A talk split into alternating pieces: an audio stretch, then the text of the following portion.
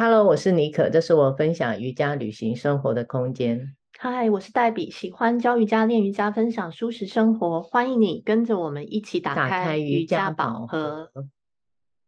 我以前在练习的时候，觉得身为老师非常的厉害，嗯，什么动作做错了，他都会知道，就是逃不过老师的眼里。对，不过也要看是在几个人的班啊。像现在瑜伽馆大街小巷都是嘛，对，所以小班制的很多，当然也很难逃过老师的法眼。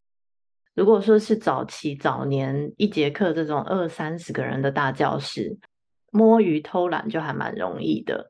像超过十个人以上，老师是真的看不了所有同学的。这倒是，有时候回头一看，他已经做好了，你也搞不清楚他怎么做出来。是啊。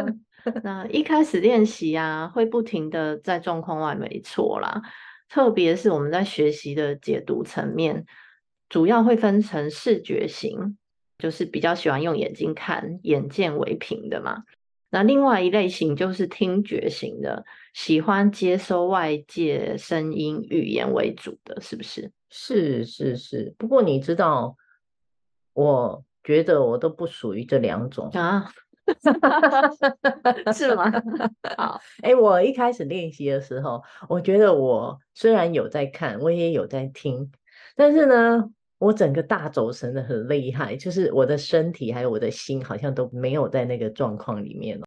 这么神奇！你人明明在教室，嗯、那你的身心究竟是飘去哪 里？有点恐怖。我就说，我现在因为自己比较心能安定下来，我现在回想起这些，我都觉得很好笑，就是非常荒腔走板。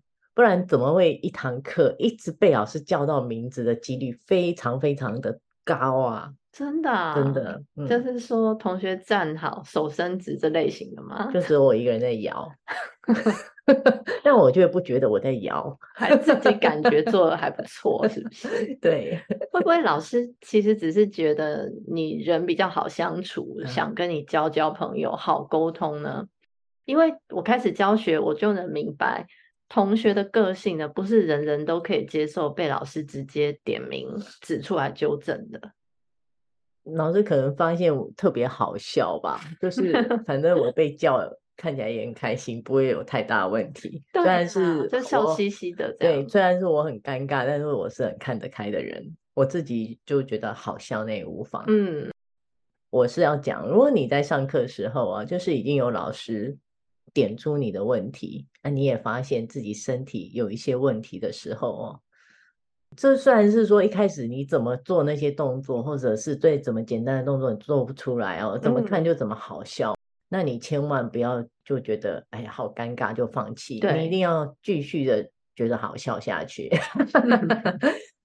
持续的追寻，持续的练习，你在练习中就会找到一种答案。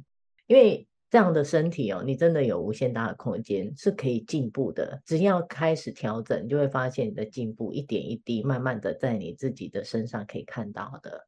是啊，所以在练习当中啊，要带着觉察力，特别是有老师的法眼帮你看的时候，就是非常值得花时间去探索的。对啊，在练习中常在讲，你要去发现我自己哪里不好、不完美、身体不足的地方，去接受它。接受之外，再来就是找出好的方式去调整。因为我自己就是很。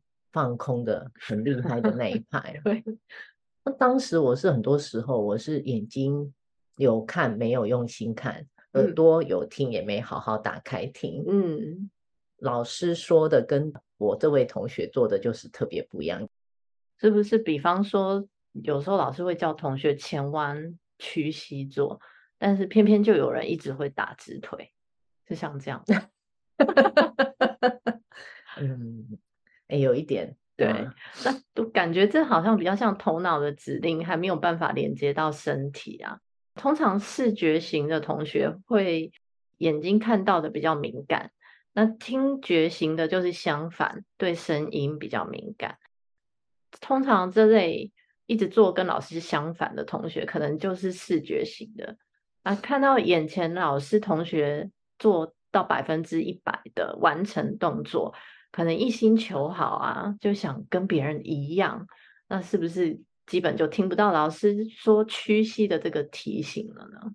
嗯，对啊，啊，我自己说我的过程，我就去了海外，嗯、当然我就去上了海外的瑜伽课，在巴厘岛，我在那边待了三个星期，上的是外语的课程，嗯，那当然是英文的教学的指令啊，所以我就必须很用心的打开耳朵听。那个时候我才真的了解，我以前是有多么的不专注，因为讲国语。对，我好像。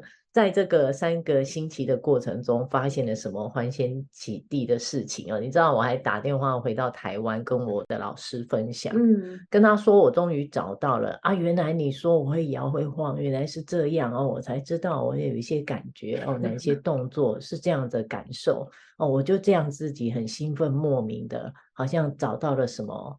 什么宝物之类的感觉。对，对，那接着呢，我再回到台湾之后啊，在台北我又碰上一位老师。有时候上课的时候，一些比较嗯没有那么流动的课程的时候，他会要求我们把眼睛闭起来。嗯，在那个阶段呢，我只能继续的用我的耳朵去听。我觉得这对我也特别有帮助啦，就是慢慢的打开我的耳朵，让我开展了我的听觉专注的这个部分。还不错啊，嗯、就是你辗转的用了各种方法，找回自己的专注，还有让你的视觉跟听力也稍稍变好了一点。是，我想说学习呢，其实不外乎就是经由各方面有经验的老师来指导，或是说我们每天让自己的心态试着归零，就是透过不停尝试的练习过程，当成像在游乐场。一般自在的玩吧，比较自在的可以去感觉怎么进入动作最适合自己。通常如果有心，我们不要说瑜伽好了，任何一项技能可以好好的用这两种学习方式，同时也好好的去平衡我们的听觉跟视觉系统。这个大概就是一月级打怪、提升觉知的关键了。觉得对，因为我自己的体会。就是想提醒大家，因为团体课程中学生很多了，是，就是当老师在教学当中，你有动作可以看嘛？那也有声音哦，那你自己要先明白，你到底是对于比较看动作比较能清楚，还是说你听声音就可以抓到老师想传达的？嗯，了解自己的开始去行动。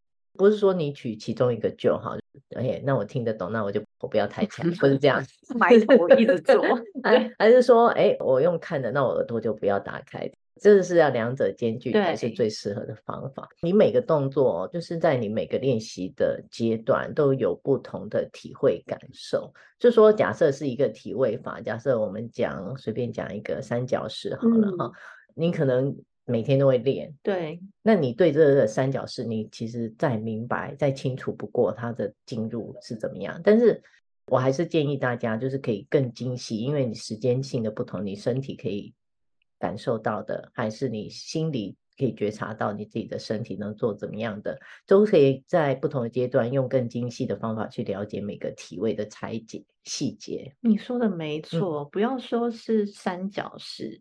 光是拜日是 A，拜日是 B，其实每天的练习跟觉察还有呼吸都不一样的。对啊，尤其像站姿前弯，我也自己也很深刻感觉。嗯、尤其是呃，我们转变为分享者后啊，自己也比较谨慎哦。我常常会回头审视在说话的表达上，还有我的肢体动作是不是可以完善的，让不同的同学都能明确的接收到。因为现在人都比较有自我的个性，听的人要能听得进去，接收别人的声音，还有说话的内容，都是需要调频的。哎，这个上次有聊过哦。嗯，诶我们最好的方式就是尽量听跟看都要并重。当然，在这边说的容易啊，实践起来蛮难的。